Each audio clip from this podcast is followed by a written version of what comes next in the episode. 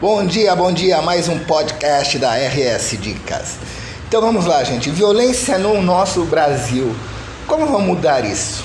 Vamos então falar sobre isso que é muito penoso para todos nós que vivemos no território brasileiro.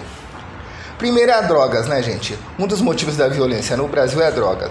A droga entrou de norte a sul do Brasil, em grandes centros como Rio, São Paulo, Belo Horizonte, Salvador o que, que o tráfico de droga traz? Ele traz a impunidade, porque o próprio tráfico, as próprias pessoas que traficam, que são os traficantes. Traficante, gente, não é aquele cara que fica passando a droga e é preso. O traficante está por trás de tudo isso. São os poderosos que a gente não conhece e não sabe. Se sabe que tem é, um esquema de hierarquia entre eles. E esses pessoal que aparece que tudo, como Beira-Mar, esse povo, eles têm lá, eles são generais, tudo, eles têm patentes dentro do sistema deles. E o poderoso chefão, ninguém sabe quem é. Aliás, o povo sabe, mas você sabe como é que é. Ninguém revela. Então, uma forma de acabar com a violência é conseguir conter essa situação de droga. Combatê-la. Como combatê-la? Primeiro, protegendo as comunidades mais carentes do país porque são as mais é, vulneráveis a essa situação, porque aí se pega os jovens, é, alicia eles para o tráfico e assim vai continuando. Se o poder público realmente quiser acabar com as drogas, já tinha acabado há muito tempo no Brasil. Acontece que a gente vê que tem muita gente poderosa por trás que não é interessante. Então a população que tinha que se unir para poder mudar essa situação. Mas para a população se unir, mudar essa situação, ela teria que ter sabedoria e educação, coisa que eles cortam que eles impedem que essa população tenha para eles continuarem reinando nessa situação.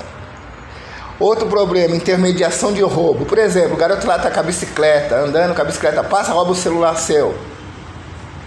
É triste, porque tem alguém que vai comprar e vai colocar de novo no mercado. Tem que coabir, tirar o intermediário, ir atrás do intermediário. Porque se não há um intermediário para repassar esses essas mercadorias furtadas, tanto celular como outro tipo de mercadoria, não vai adiantar. Vai continuar essa mesma palhaçada de sempre. Se não combater o intermediário, não muda nada. Outra coisa triste são os homicídios. É muito triste no Brasil o teu filho, a tua filha ser morta por causa de um tênis, por causa de um celular. Isso é um absurdo. Em pleno século XXI, uma pessoa é, ser tirada da vida por coisas tão banais. Então, o homicídio no Brasil tem que ser punido rigorosamente com prisão perpétua. Sim, porque eu sou contra a pena de morte, mas sou a favor da prisão perpétua. Quem matou alguém, tirou a paz de uma família, não tem direito de ficar na sociedade nunca mais. Porque é para mim, no meu modo de ver, como acredito em Deus, eu não acredito em religiões, eu acredito em Deus, que é de Deus. Como eu acredito em Deus, eu acho que o único que tem o direito de tirar a nossa vida aqui na, no planeta Terra é Deus. Então a pessoa tem que ser punida por isso. Não com pena de morte, que morte não adianta nada. Tem que ser, ela tem que viver e ver o que ela fez e se arrepender por resto da vida dela, com uma prisão perpétua. E logicamente que a prisão perpétua trabalhando, né, gente?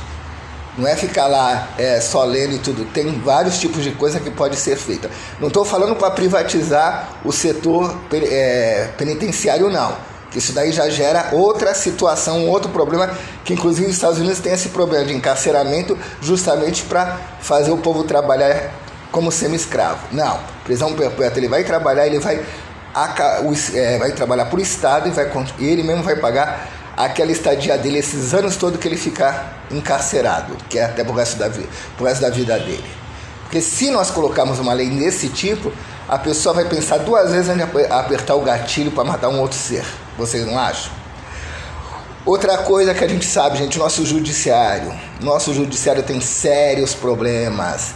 Não adianta você só culpar o pobre, o, o negro, sabe? Não e os, desfavore, desfavorecidos da vida.